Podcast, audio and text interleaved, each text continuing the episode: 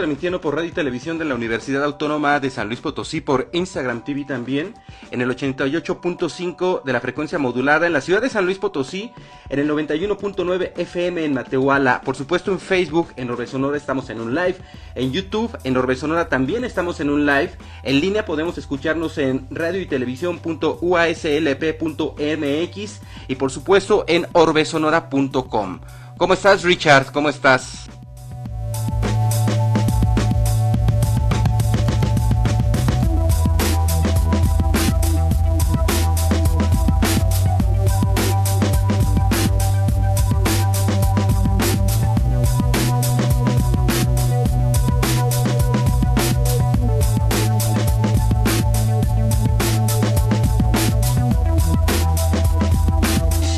Por aquí estamos esperando a Ifigenia. Saludos, man, dice Richard. Todo relax, saca. Hay que hacer algo, mi Richard. Ya por aquí está Ifigenia. Vamos a enviarle una solicitud.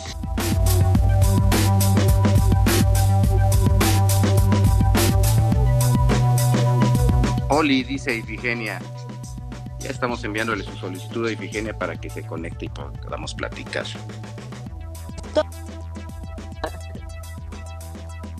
Por ahí te escucho. Ah, ahí está, Ifigenia. ¿Cómo estás? Muy bien, ¿y tú? Bien, bien, bien, bien a gusto aquí. ¿Qué estás en tu cama o qué? En un sillón echada. Ah, pues qué a gusto.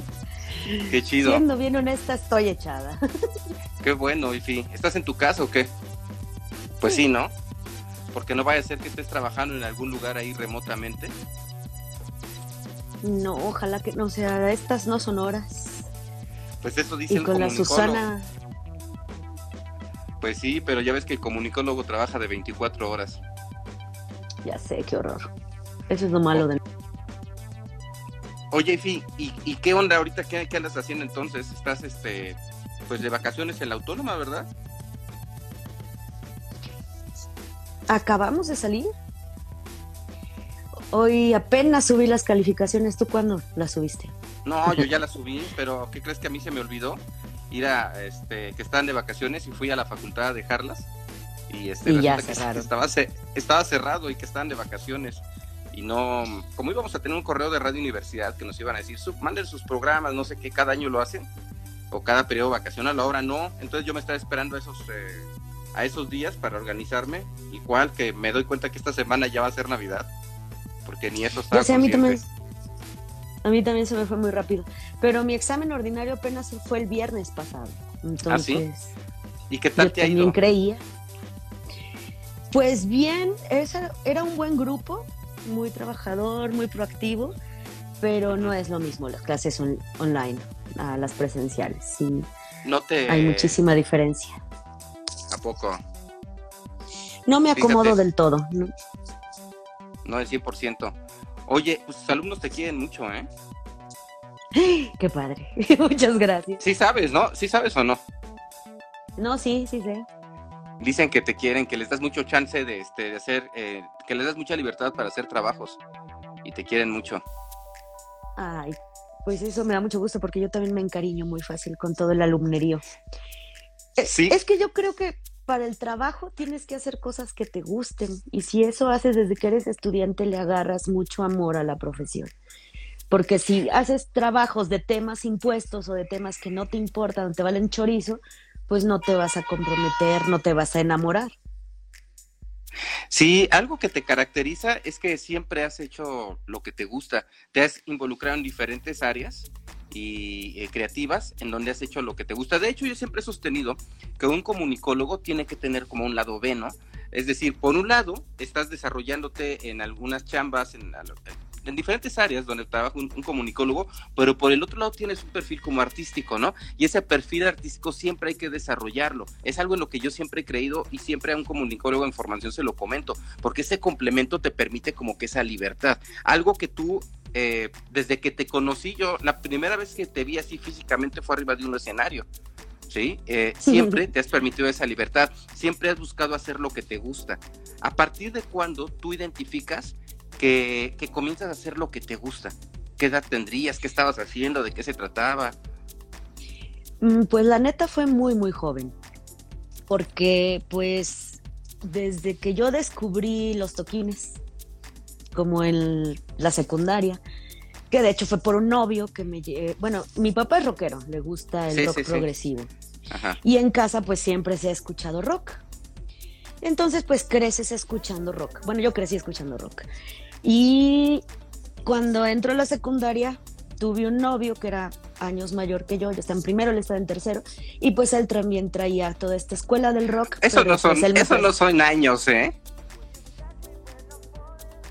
Ah, no, pues en esos dos años no, no es mucho. Pues claro que no. pero, no, pero pues uno se siente muy fascinada porque tienes el novio de 15 y tú tienes 12, 13, ¿no? Entonces él me presentó el rock mexicano, como quien dice. Yo conocí el progresivo, pero él me, me, presentó el rock mexicano y me llevó a los primeros toquines que fui en la vida. Y creo que a partir de allí hubo una bronca en mi familia porque el primer toquín fui muy respetuosa, me dijeron, regresa a las nueve. Y yo llegué a las nueve a la casa. Pero obviamente, y me dijo mi papá, ¿qué tal te fue? Y le digo, pues la todavía no empezaba. ¿Y por qué te regresas? Y yo, pues porque tú me dijiste. Y me dijo, te hubieras quedado. Y le dije, me hubieras castigado. Y dice, la neta sí. Entonces, a partir de allí hice lo que me dio mi gana y siempre estaba castigada. Entonces llegó un punto en que mi papá se la pasaba castigándome y yo me la pasaba escapándome, llegando tarde, haciendo lo que me daba la gana. Entonces se volvió un infierno. Entonces mi mamá fue la que dijo, a ver, tenemos que hacer algo porque ya vimos que a esta mujer le gusta vivir de noche y que si eso ya le fascinó, le va a seguir gustando toda la vida. Entonces llegamos como a un acuerdo en que mi papá dijo, tienes que, y mis papás los dos, tienes que encontrar, bueno, de entrada no repruebes en la escuela. Si vas regular, te va a dejar salir y trasnochar. Y... Porque también me gustaba el chupe, todavía. Pero que en la secundaria, en la secundaria ya le echan duro la pipa no tan durísimo, pero sí le entraba, o sea, con más de 30 años de madre me respaldan, no respaldan, respaldan a la casa. Y luego. Entonces, ya sé, me pasó, pero bueno. ¿Para qué me voy a andar por las ramas? Sí, es cierto. Bueno, entonces el acuerdo con mis papás fue, una, que no reprobara las materias. Ajá. Y dos, que encontrara una actividad complementaria que me gustara y que me hiciera buena. Lo que fuera, me acuerdo que hasta mi mamá dijo, si te gusta barrer, buscaré un algo. entonces, en ese, en ese entonces más bien bailaba danza contemporánea y estudiaba ballet. Ah. Y me clavé un ratote en eso. De hecho, tengo, hice más tiempo como de carrera, como bailarina, digamos, que en todo lo demás que después estuve probando. Y a partir de eso, me dejaron hacer de mi vida un papalote, pues era menor de edad, ¿no? Llegar tarde, ta, ta, ta, y no había problema porque como que cumplía con las labores de mi casa, que sacar la basura, que lavar los Pero llegabas. Sí, o a veces no llegaba, llegaba el día siguiente y pues sí, me decían, yo, está bien, ya, está bien, ya. Sí, sí, era pues, tremenda, ¿no? O sea, sigo siendo, pero no es lo mismo ser bien a los 15 años, 14, que ahora, ¿no? No, pues eres desde, el primer día que te conocí, ya te conocí siendo una. ¿Qué te tocó ver? íbamos, íbamos bajando de. Eh, había un evento ahí en el Teatro de La Paz. Eh, afuera de estos eventos de juventud, no me acuerdo de quién lo organizaba. Ah, el, Festival Urbano, creo que esta era, yo una de las organizadoras. Ah, ah, Entonces, este, esa, esa vez eh, tocamos, creo que Manik, Pablito Rajim y yo, hicimos como un live act con, con, eh, con máquinas de, ritmos en el, en el escenario. Entonces yo iba bajando y sabes que me das un arañazo en la espalda, pero yo no te conocí así personalmente. Pero lo hice a propósito. Y te subiste al escenario riéndote, ja, ja, ja, ja, No, lo no recuerdo eso. A lo mejor me iba a caer al subir al escenario, era más probable, y me agarré malamente de ti. Eh, perdón. No, pues. Lo hice a propósito. No, no, no, no, no creas que fue el garrazo tampoco, ¿eh? Fue como diciendo, ¿qué onda? ¿Qué onda? Pero yo dije, a lo mejor me confundió. ¿No? Ya, pero en ese festival urbano tú nos editaste unos spots de radio. Ah, Igual tampoco te acuerdas. ¿La verdad? Sí, sí, Entonces habíamos hablado un poquito antes de que te mandaran. Ah, sí, es cierto. sí, es cierto. Y tú ya llegaste el primer día del evento y dijiste, ¿qué hace falta? Que no sé qué, bla, bla, bla. Como muy amable también. Yo tengo como ese buen recuerdo de nos conocimos en aquel festival. Eso fue hace un chingo No, yo también, yo también, yo también. Pero yo bajaba, bajé con la adrenalina así de, pues del escenario, ¿no? ya sé, yo estoy imprudente.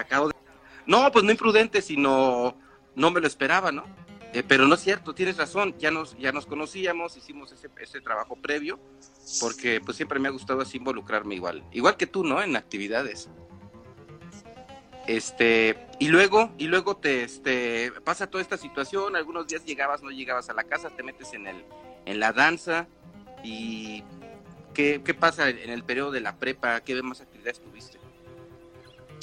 Creo que en ese tiempo la prepa fue básicamente danza, Mm, amigos y la vida relajada y saber qué quería hacer, preguntarme qué quería hacer después, ¿no? Creo que eso sí fue una duda muy... Quería hacer muchas cosas, entonces no sabía qué estudiar. Incluso fui a unas pruebas vocacionales en la Facultad de Psicología y salió peor, porque también de acuerdo a las pruebas me dijeron eso, que tenía como una personalidad muy divergente y que muy bien podía ser arquitecta, podría ser antropóloga, podía dedicarme a las artes, podía, así me dieron un perfil muy amplio y dije, no, yo a eso vine a que me ayudaran y salió peor. ¿Y luego por qué decides estudiar este, ciencias de la comunicación por tu papá? Fíjate que siempre tuve mucha influencia. Eh, yo creo que evidentemente pues mis primeros maestros son mi madre y mi padre, ¿no? Por en diferentes contextos tienen mucho peso los dos. Mi, los dos son psicólogos y mi madre es psicoanalista, es sexóloga, es feminista, también de allí como que me cayó ese 20, pero yo crecí en unidades móviles de televisión, en estudios de televisión, en grabaciones, en islas de edición, las odiaba, las aborrecía. No entendía qué era lo que hacían. Yo decía, pues nomás le dan para atrás y le dan para adelante. Y yo, ya vámonos, papá. Y otro, no, chingo, aguanta, que no sé qué. Yo no comprendía qué era lo que hacían. Entonces yo crecí en ese medio y también crecí viendo cómo mi papá era maestro de comunicación, porque ya se jubiló. Y me tocó ver también cómo era un maestro muy querido y lo seguían mucho sus alumnos. Iban muchísimo a la casa, a comer, a dormir. Las discusiones internas de los profes en casa también acerca pues de teorías, em, de libros y autores, de música, de las grillas. Entonces sí era como un contexto muy cercano a mí y me generó mucha fascinación desde siempre, ¿no? Y como también quería estudiar diseño gráfico, pero me aterrorizaba la geometría analítica, siempre he sido un bodrio para las matemáticas, desde que llegué al álgebra en la secundaria fue un caos, nunca me entendí con eso, entonces creo que por eso llegué al diseño gráfico y decidí entrar a comunicación. Oye, ¿qué se siente que tu papá te dé clases en el aula? Horrible, asqueroso, terrible. la gente pensaría que normalmente este asunto del Mira, se acaba, de conectar Mariano Esparza. Mariano pues, Esparza, Barajas. No, si alguien lo sabe también por ahí, de primera mano es el Mariano. Y por ahí te, te mandan, mandan saludos Héctor, que nos manda saludos también, pero ya te interrumpí. Estabas hablando de ese momento terrorífico donde pues te toca a tu papá en la clase, ¿no? Ah, eh, la gente pensaría que aplicaría el nepotismo, ¿no? Que como eres hija de un profe que figura mucho en la escuela, no facultad en aquel entonces, pues que iba a tener todo peladito y en la boca. Claro que nunca fue así, al contrario. Así tenías que exponer y el dedazo democrático de él. La primera vas a ser tuyo. Ajá, o sea, todo era sobre mí. Los profes también no creas que había un favoritismo y qué padre, ¿no? La vamos a alivianar, la conce. Yo me podía echar unas chalas con ellos en mi casa, pero en el salón eran rudos y no que me trataran igual que los demás, eran más exigentes conmigo. En ese momento me molestaba mucho, pero pues bien dicen que con el tiempo lo, lo ves de otra manera y lo disfrutas, lo valoras que qué bueno que fueron así de exigentes todos conmigo, porque por un lado yo siempre he sido como una, mi mamá dice que soy como un caballo loco, mi sobrino dice que soy una chiva loca, sí, sí, soy todo eso. Entonces yo ocupo ponerme mucho eh, rigor a mí misma. Pero también me permito, me permito muchísimas libertades, ¿no? O sea, sí, pues es que cuando haces muchas cosas tienes que ser muy ordenado, ordenado. Yo, por ejemplo, tengo cuatro trabajos, ¿no? con pandemia. sin pandemia, ¿Cuáles son los otros trabajos? Sin pandemia serían cinco. Bueno, eh, doy clases en el cuarto, doy clases en comunicación, eh, trabajé este año en la Dirección de Cultura Municipal como tallerista, pero a partir de la pandemia pues estuve desarrollando proyectos online. Eh, realizo guion, fotografía, locución, video por mi cuenta, están ya los cuatro. Y si no hubiera pandemia, pues soy cantante y organizo los, los toquines y soy la manager y el chicote de mi grupo, pobrecito, soy el azote. Entonces, son seis realmente, ¿no? Porque pues, ser manager es este, una chambota. Todo, todo esto, este, pues de alguna forma sí te disciplina, ¿no? Porque no puedes tener esas actividades siendo así una cabra loca.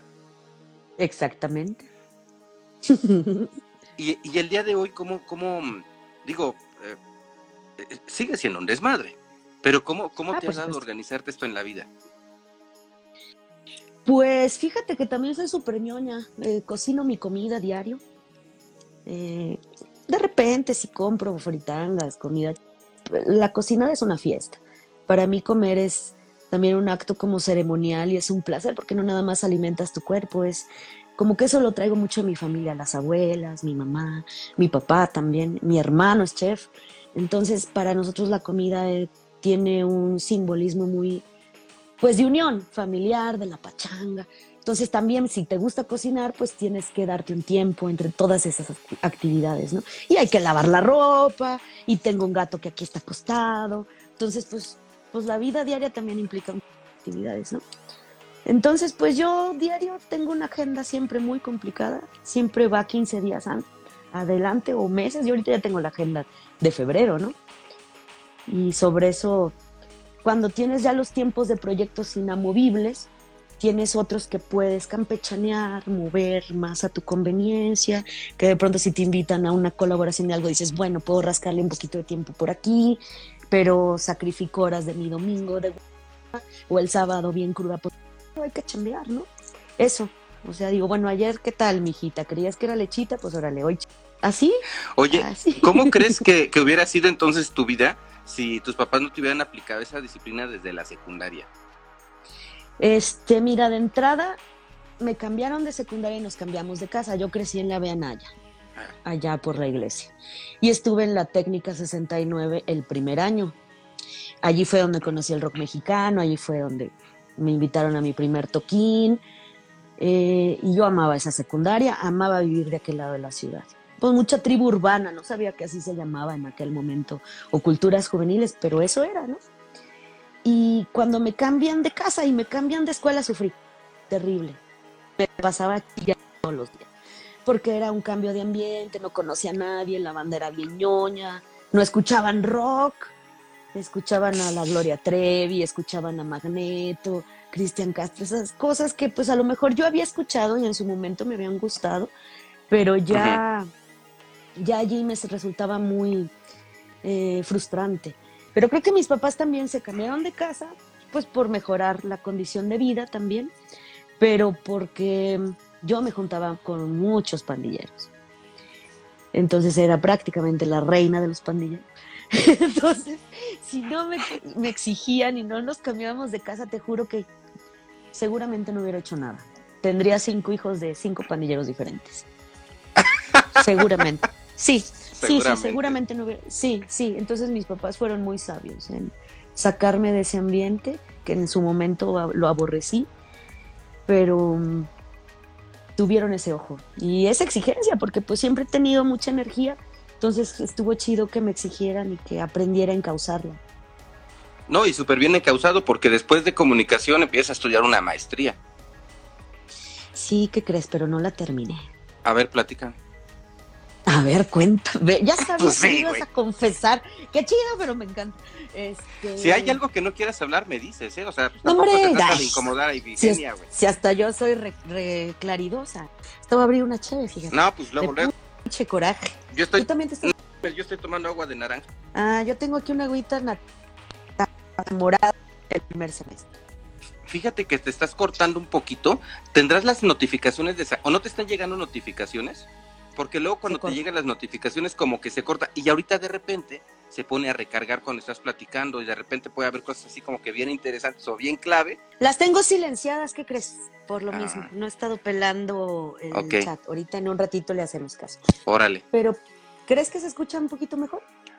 Pues más que no se, más que se escuche, que se, que se te va el video de se repente corte. y se pierde un poquito el audio. Y como este audio lo utilizo para radio también, entonces ya te imaginarás las que me aviento de edición. Ya, sí, y además esas entrevistas como largas, ¿no? Están así como clavadoras. Sí, sí, sí, unas dos horas, una. Pues son pláticas, no tanto entrevistas, ¿no? Pues es así una plática, un, este, pues una charla así entre camaradas, ¿no? Como si tú te estás echando una chela, estamos platicando, y pues es una plática, ¿no? De lo que nos conocemos, de lo que no nos conocemos, ¿no? Pero al final, pues estamos por aquí, ¿no? Ya se unió Gabriel Chinchilla por ahí, Anguiano Brie. Uy, saludos. Saludos, Bri. Oye, y luego, este, a ver qué la maestría. Ah, mm, el primer semestre yo creo que es el marketing. Está fabuloso. Pero a partir del segundo, un faltadero de profes, profes que no preparaban su clase, que llegaban a improvisar. ¿En dónde fue eso? Y te cobran en la Facultad del Hábitat. Mm. Entonces, eh, hubo un punto que una maestra tuvo un problema de salud del Instituto de Investigaciones Estéticas y la suplió alguien local. Y esa maestra llega y nos pone un PowerPoint inmamable que ya además ya habíamos leído. Y después de eso, sus fotos de su último viaje a Brasil. ¿Cómo crees? Ajá, y lo que en aquel entonces eran los primeros memes o jueguitos de mails en cadena, y era una clase de cinco horas. Nunca se metió al tema. Yo tenía tres trabajos, creo que ese día no había comido, de esas pues, temporadas flacas, ¿no? De vacas flacas, en las que a veces no traes un centavo y prefieres irte caminando a la facultad para sacar las copias de las lecturas, para que esta vieja se echara cinco horas. Entonces, la neta, yo me paré muy y le dije que eso era una falta de respeto, que yo no había tragado, que estaba haciendo un esfuerzo muy grande para que ella llegara y me salí del salón muy enojada. Lo peor es que todo el salón se salió atrás de mí. Y afuera me dicen, ¿y ahora qué hacemos? Y yo, pues hay que meter una carta al consejo. Y lo hicimos. Y la cambiaron, pero nos pusieron peor. Después fue la pandemia de influenza.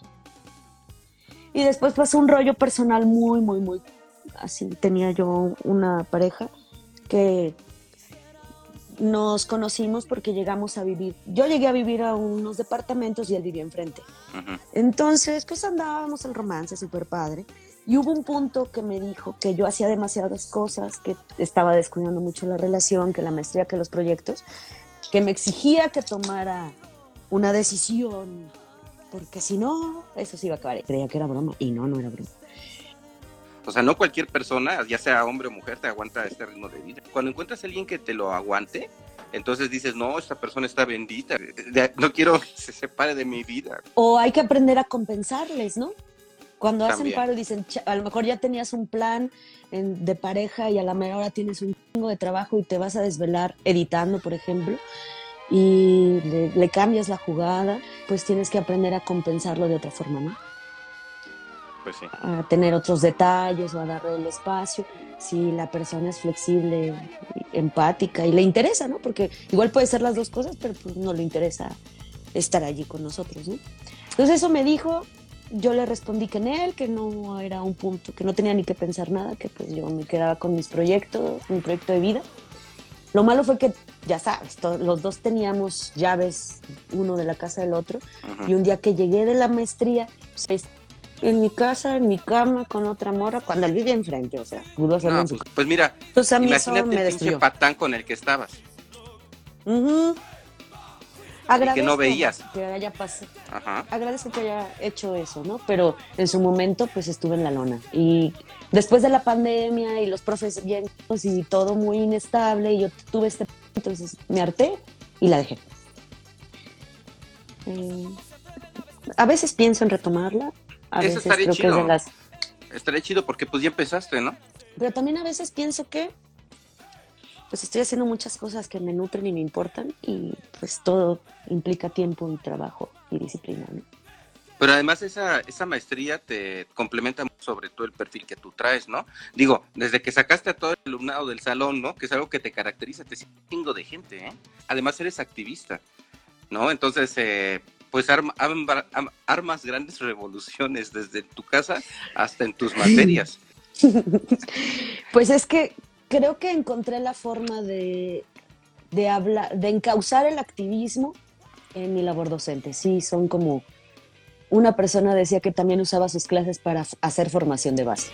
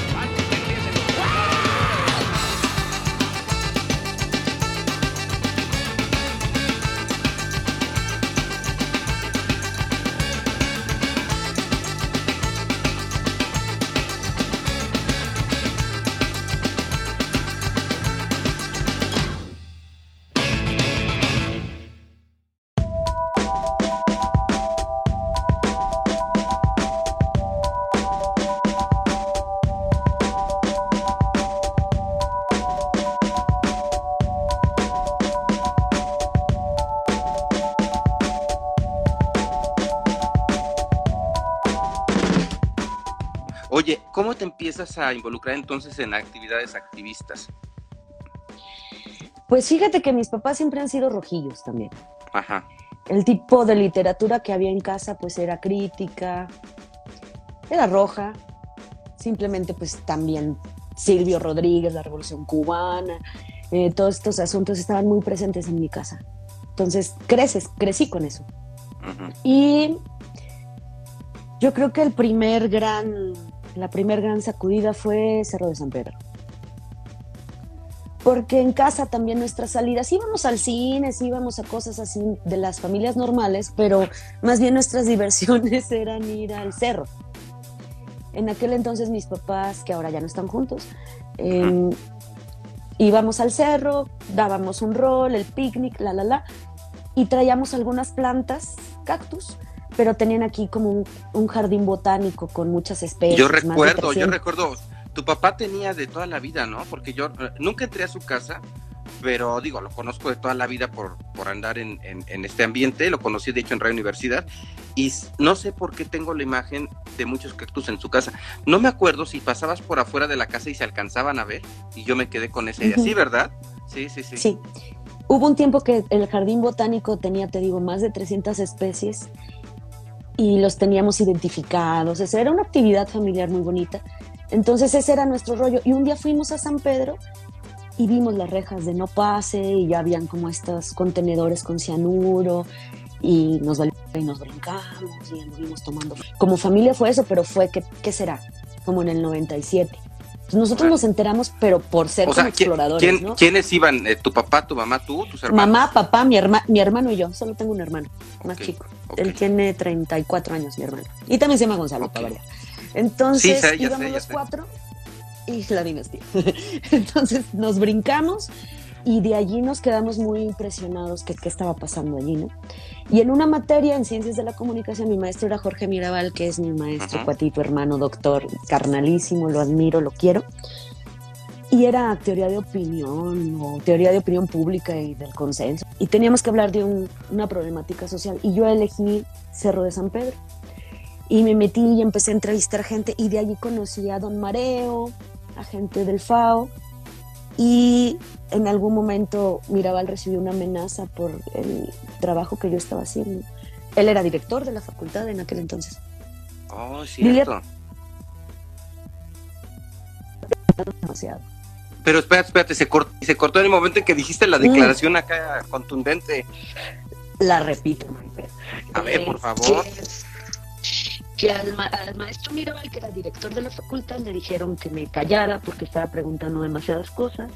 Y Mirabal me dijo que le dejara ya así, que mi proyecto estaba muy bien hecho, que no me preocupara por mi calificación, pero que estaba en riesgo. Y empieza la pues censura. obviamente y él me dijo que lo hacía porque, pues, por mi familia, que me tenía cariño y que no lo tomara mal. Y yo dije, bueno, ándale, lo entiendo. Pero... Y haz de cuenta que me dijeron, ve, pues métete ese pedo. Ajá, y eso hice. Pero eso llegó después porque no era tan famoso mediáticamente. En realidad se destapó por ahí del 2000, después del 2000. Entonces yo tuve, tuvimos esa información de primera mano 97, 98, por ahí. Y llegué a San Pedro y a esa bronca porque tenía, era parte de un colectivo de mayoritariamente mujeres, no éramos feministas, no lo sabíamos. No, pues a lo eh, mejor sí, pero no estaba esa terminología, ¿no? Usándose. Sí, no, no lo sabíamos exactamente, no teníamos los conceptos aquí a la mano. Y eran la mayoría puras chicas del hábitat, de diseño gráfico. Entonces, eh, con ellas fuimos, ellas me llevaron a Chiapas, conocí las comunidades zapatistas gracias a ellas eh, todo este trabajo comunitario que desarrollamos allá. Yo cambié mucho a partir de eso, si era muy individualista. O también a la gente no le gustan las personas que decimos lo que pensamos muy de aneta. Te dicen, a ver qué opinas, y les dices, y no más. ¿Para, qué te preguntan, no? Si ya sabes cómo soy, ¿no? Entonces, por eso llegué a San Pedro, por ese colectivo que se llamaba Revolucionarte. Ok. Eh, y empezamos a hacer como en las manifestaciones este asunto como muy artístico y eso pues llamó mucho la atención. Eh, a la gente que no estaba enterada de la problemática, pues era un muy buen gancho para acercarlos. Y a partir de allí yo no sabía que existía el artivismo como tal. Ahora sé que existe, pero en aquel entonces yo no tenía idea. Y creo que empezamos a trabajar desde allí. Pero pues sí tenía como 20 años, algo así.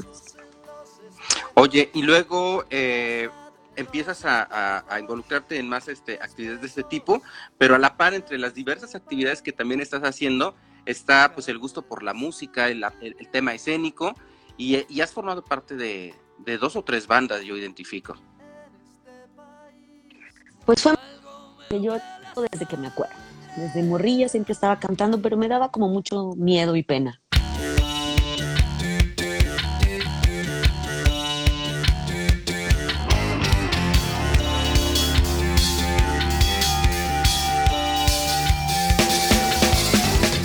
Petri, Santa Sabina. Entonces, alguna vez me eché unos palomazos con esa banda, digamos que fueron mis pininos, como a los 14, 15 años. Pero eran, pues como ahora les dicen, colaboraciones. Después de eso pasó mucho tiempo y Uber de los Pacha tenía una banda de covers sabrosones como de esta música latinoamericana. Su vocalista andaba creo que en Canadá y en algunas ocasiones me echaba ahí yo los palomazos con rolas de Santa Sabina sobre todo.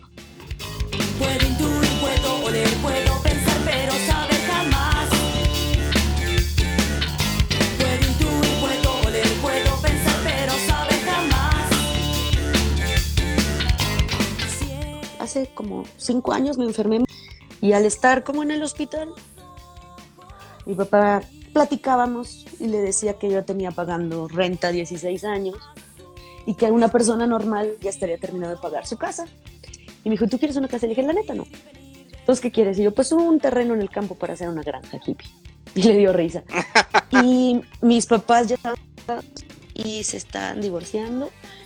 Y arriba de casa de mi papá, que era la casa de mis abuelos, que ahora él vive aquí, este, me el departamento de acá arriba estaba, llevaba años desocupado y me dijo, tú pagando renta y este depa vacío.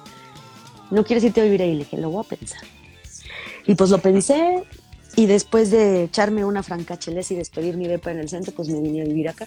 Entonces vivo acá arriba, mi papá vive abajo y vivo acá Allí en la burócrata. Ah, ya. Y dedicándonos a lo mismo. Incluso cuando era el maestro y me daba clases, pues ya sabes, cuando la gente se apasiona con lo que hace, pues no dejamos de hablar nunca de la escuela. Así, a la hora de la comida hablando de la escuela y qué pasó esto y que no sé qué. Y yo tenía unas posturas, pues, de la rebeldía, la juventud y él tenía otras, como maestro, como funcionario. Entonces siempre estábamos del chongo. Y por las cuestiones familiares de la separación de mis padres, pues también malamente a veces uno mete la cuchara donde no debe. Entonces de allí surgieron algunas broncas y eso así se mantuvo unos años hasta que está bien chido que ahora la vida nos dé esa oportunidad y estamos en, un tenor muy lindo, muy empático, eh, muy amoroso. Me hacía falta eso. Y que se disfruten ahora en su jubilación, ¿no? Y vivos, porque luego está la banda chillando, la gente no tenemos comprado nada, ¿no? Y si la vida nos pone la oportunidad hay que tomarla. claro. Oye, nos importan, ¿no? Estábamos, estábamos hablando ya de la parte musical y pues ¿por qué no llegamos directamente a Sin Permiso? ¿Qué onda con eso? ¿Cómo empieza? ¿Por qué Sin Permiso? ¿Por qué siempre te ah. gustó andar sin permiso? sí. Antes de Sin Permiso, canté en una banda de Dark, después de esos covers, se llama The Dark. Sí, porque eres darketa, ¿no? Sí es cierto, sí es cierto, The Dark. Ajá. Y de Dark me pasé al San Tropical, o sea, fue el extremo total. Y después pasaron muchos años, ah, me fui a vivir a otras ciudades, estuve en la Ciudad de México y mientras estuve fuera extrañaba mucho cantar, extrañaba mucho a los músicos de acá, a la escena y por azares del destino aquí estoy de nuevo, ¿no? ¿Allá qué hacías en la Ciudad de México? Pues mira, yo me fui buscando estudiar música. Ok. Y estudiar arte en general. Y decía, estaba dispuesta a meserear, a trabajar de lo que fuera con tal de poder seguir estudiando, ¿no? Pero llegué allá y me topé con que existía algo que se llamaba Faro de Oriente. Es un centro cultural, escuela de En Zaragoza, creo, ¿no? como en la calzada Ignacio Zaragoza, en Iztapalapa, en los límites de Mesa. Entonces, yo cuando pregunté dónde podría estudiar arte que tenga calidad, que no sea muy caro, todo quería ver. Entonces todo el mundo me, me mandaba al Faro.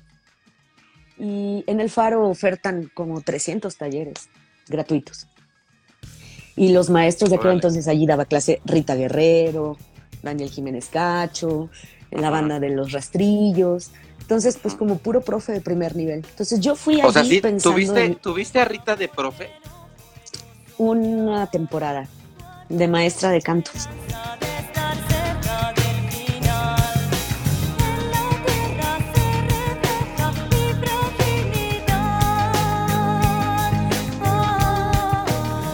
Entonces creo que llegué allí buscando las clases de arte gratuitas, pero me quedé a trabajar. De volada empecé a trabajar allí. Lo cual estuvo bien chido, me amplió mucho el panorama de todo, de la gestión cultural sobre todo, y las grandes ligas, ¿no? Eh, de saber cabildear, del trabajo con la gente. Ya había hecho trabajo comunitario, pero no necesario. Sí desde el arte, pero muy intuitivo sin métodos, sin guías también, ¿no? Allá conocí también grandes maestros, ¿no? De la vida, ¿no? No solo de la gestión cultural o del arte. Por ejemplo, hay un fulano que se llama Benjamín González, que era director del Faro, ahora tiene un puesto en la Secretaría de Cultura Federal, pero, pero él, de él aprendí mucho y todavía pues, seguimos siendo súper carnales y todo lo que siempre me, me sugiere o, o me invita a trabajar, pues con mucho gusto por allá voy. Y así te puedo mencionar Rita, simplemente haberla tenido de maestra. Después de haberla escuchado desde puberta, no, pues fue otra cosa.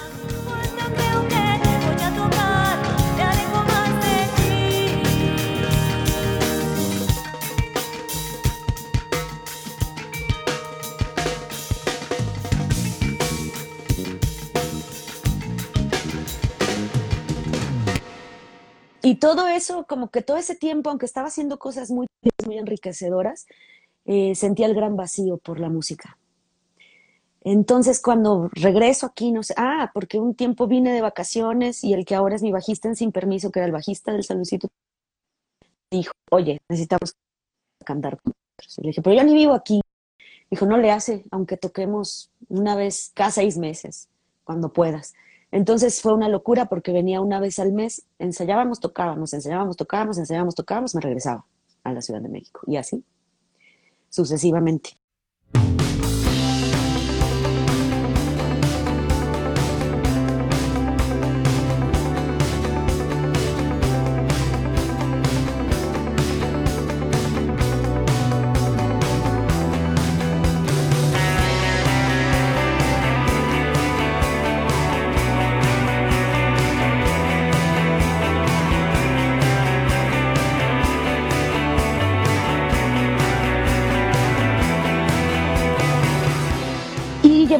Muchos años con letras, componiendo, probando a hacer proyectos por un lado, por el otro, y que nomás no florecían.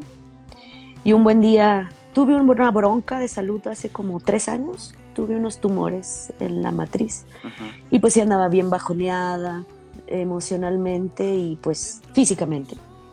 Y en ese entonces llegó César, el bajista, mi bajista de Sin Permiso, y me dijo, ay, quiero hacer algo, me saca mucho de onda que estés así, ¿cómo ves si hacemos un proyecto? Este, como algo de jazz, acústico, no sé qué, tus letras. Le dije, pues sí, pero ¿y quién va a querer tocar? Y me dice, ay, pues conocí un chavito que es guitarrista y bajista y toca la batería y es compositor. ¿Cuántos años tiene? Me dice 21. Eh, y pues sí. le dije, ¿qué toca?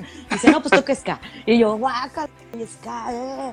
toda desconfiada. Y, y la neta ah. que cuando la primera vez que nos juntamos a ensayar, pues hubo una química bien chida. Y somos la alineación de Sin Permiso. Así surgió. Les digo que vinieron ¿Y por qué, por qué sin permiso? Porque así somos los tres. Es como una filosofía de vida. O sea, no, pues no andamos pidiendo permiso para nada, ¿no? Los tres tenemos como ese carácter. Y a dónde vamos, desde nuestros espacios, cada quien tenemos, sí, esa personalidad. Ajá. Oye, Fuerte, mira, tengo transgresora. Pues sí. Tengo aquí unas, este, unas fotos. Ahí quiénes están o qué onda ah. con ese proyecto. Este proyecto es de teatro. Es la única vez que he hecho teatro en mi vida. Porque teatro lo hago diario. Eso me dice la banda. Bueno, ese proyecto me invitó Juan José Campos Loredo, Alighieri, ajá. ajá. Entonces él me dijo que quería hacer una onda con puras mujeres y que necesitaba mujeres bravas, eh, que más bien era esta onda que viene como de los setentas, donde no se desarrolla un personaje, sino se hablan de las historias de vida.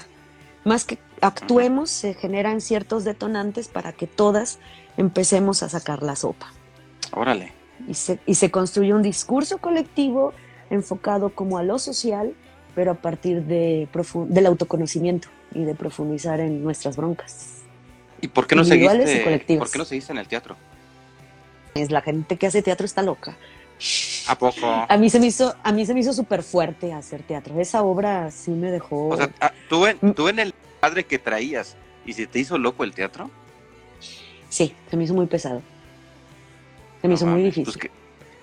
¿qué, ¿qué, fue lo que te choqueó? ¿Qué, qué, pasó ahí? Mm, yo creo que toda se trabaja. Obviamente, para hablar de lo bueno tienes que escarbar y cuando escarbas es bien fácil que brinque toda la, todas las carencias, todas las broncas, bloqueos. Salieron a relucir cosas de todas muy jodidas que estuvo bien que salieran porque es una, una catarsis por medio del arte, ¿no? Sí fue una forma de sanación.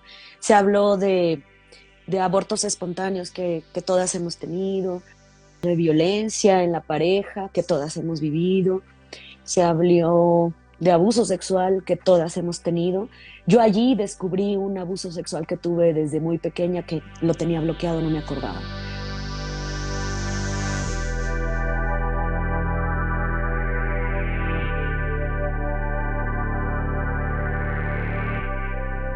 Eh, Juan José tiene las herramientas para hacer, dar contención y que estas cosas no se salgan del lugar, ¿no? De proporción, que se queden en el terreno, que te permitan expresar desde el arte, ¿no? Pero a mí sí se me hizo muy, muy difícil. Más bien tú te habías acercado a las disciplinas, pero no era tan, entonces digamos que llegaste hasta cierto punto más desprotegida, ¿no? Y todas ellas ya tienen una, son pues actrices muy hechas, ¿no? Incluso las, Sardinas, que es bailarina, pues tiene también ya mucha experiencia en teatro, ¿no? En ese sentido sí era yo la más verde. Pero el proyecto estuvo maravilloso, lo amé.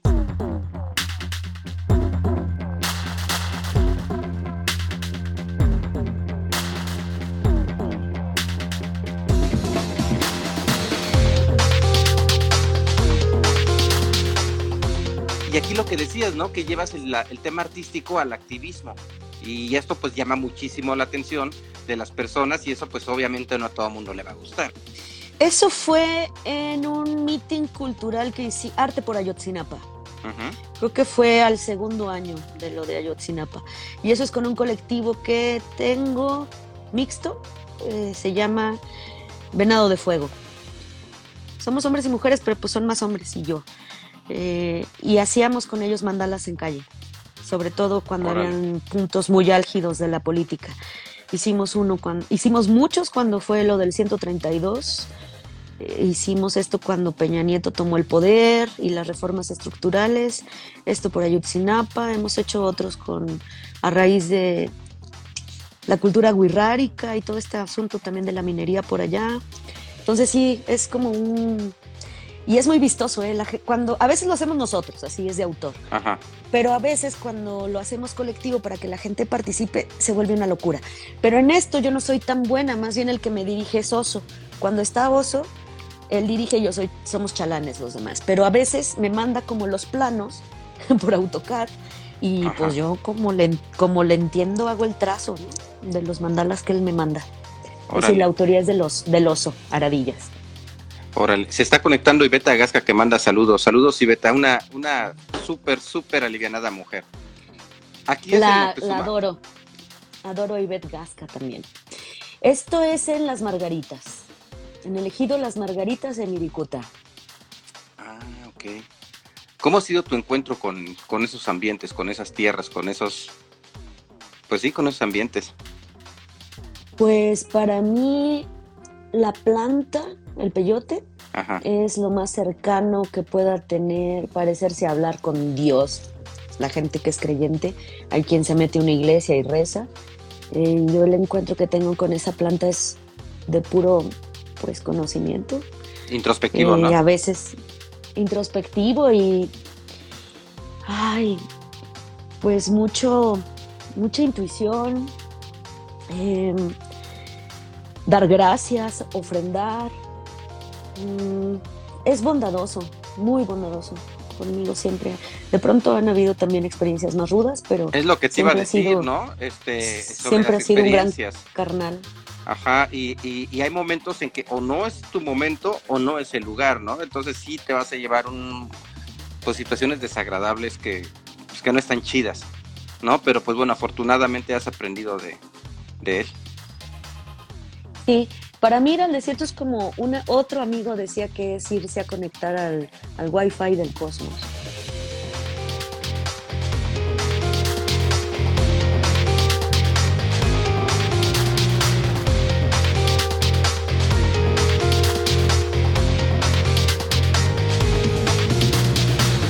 Oye, Ifi, pues muchísimas gracias. Eh, ya llevamos un, rato aquí. Ahí me dio mucho gusto. Eh, hemos platicado muy, muy, muy pocas veces. Una vez nos encontramos ahí en un bar, coincidimos y estábamos, estábamos platicando hasta de las cosas de mi carnal de rock, ¿recuerdas? Y este, y así como que súper leve todo, pero pues eres una persona que siempre has estado ahí presente y aunque no, no tenemos este acercamiento físico, el hecho de estar, este, de conocernos físicamente, personalmente, de haber platicado en algunas ocasiones y de estar en contacto en, en Facebook, por ejemplo, pues nos permite darnos cuenta de dónde estamos, de qué estamos haciendo, ¿no? O sea, que qué bueno que la locura se convierte en creatividad y en aportaciones. Y pues muchas gracias y por haberte dado una vuelta por acá. No, muchas gracias a ti por la invitación. Estuvo bien bueno el chacoteo. Qué buen entrevistador eres, nos confiesas. pues muy bien, Ifi. Pues bueno, pues ya, ya vamos a decir adiós porque eh, yo estaba de vacaciones, pero mañana entro a trabajar. Saludos, dice Lazy Base.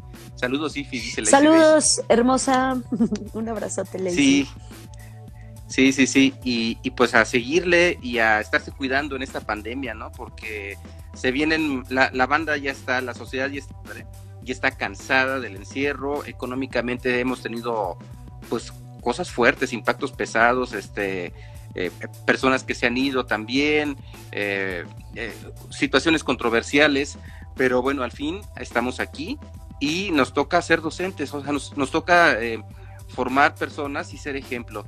Y pues no, no queda otra más que cuidarse. Yo creo que el siguiente año va a ser igual, no sé cómo lo veas tú, pero en mi pronóstico, por lo menos los primeros seis meses vamos a estar encerraditos y, encerraditas y, y pues ajustarnos, ¿no? Lo que decías en un principio, las clases en línea no son mi top, ¿a poco no van a ser un buen desafío para hacer algo interesante, ¿no? Vamos ajustándonos y vamos a, a, a trabajar, ¿no? Pues seguramente te pasa. Hay alumnos que a lo mejor no saben utilizar un, un Google Drive, ¿no? Que es tan esencial que, que, no saben cómo abrir el enlace para que entres, por ejemplo, ¿no? Y que tienes que entender esto y tienes que apoyarlos y tienes que explicarles, ¿no? No te vas a burlar de cómo es posible que no sepas usar tu Google Drive porque te la van a voltear también, ¿no? Y te van a decir, uy, profe, pues usted no, no sabe cuadrar su cámara de, de la plataforma, ¿no? etcétera, ¿no? Pero bueno, al final son, son lo que te decía, son circunstancias que nos están tocando vivir, pero sobre todo una responsabilidad que hay aquí y, una responsabilidad que tienes tú y que en, tu, en toda tu loquera, pues creo que has sabido eh, abordar de una muy, muy buena manera. Y felicidades, y felicidades y pues un abrazote desde acá. Muchas gracias, un abrazote también y pues ojalá coincidamos, aunque sea así en cortito, si no ahorita más, adelante. Así, así va a pasar, así va a pasar por tu selección de fotos, estuvo bien buena. ah, qué bueno que te gustó. Que estés muy bien, hasta luego. Gracias, buenas noches. Buenas noches, que estés bien, bye. Bye. Pues bueno, de esta manera concluimos esta plática con, con Ifi. Me dio mucho gusto platicar con ella y yo creo que a ustedes también les ha latido. Nos vemos en la siguiente emisión. Eh, están los podcasts en Mixcloud. En Mixcloud busca Sorbe Sonora y hay varias, varias este, contenidos ahí, está Trónica, está mm, el, los, los, capítulos de la, de la, ¿cómo se llama?, de temporada pasada de Orbe Sonora, está esta, esta que se está formando, y hay muchas otras cosas ahí también en, los audios. Y en los videos, pues ya saben, ¿no? Está la serie en Instagram y en Facebook también. Hasta luego, buenas noches, gracias Lacey por todos tus corazones, te amo. También nos tienes que acompañar, ¿eh? Bye. Ya no sé dónde se para aquí. Ah, ya vi.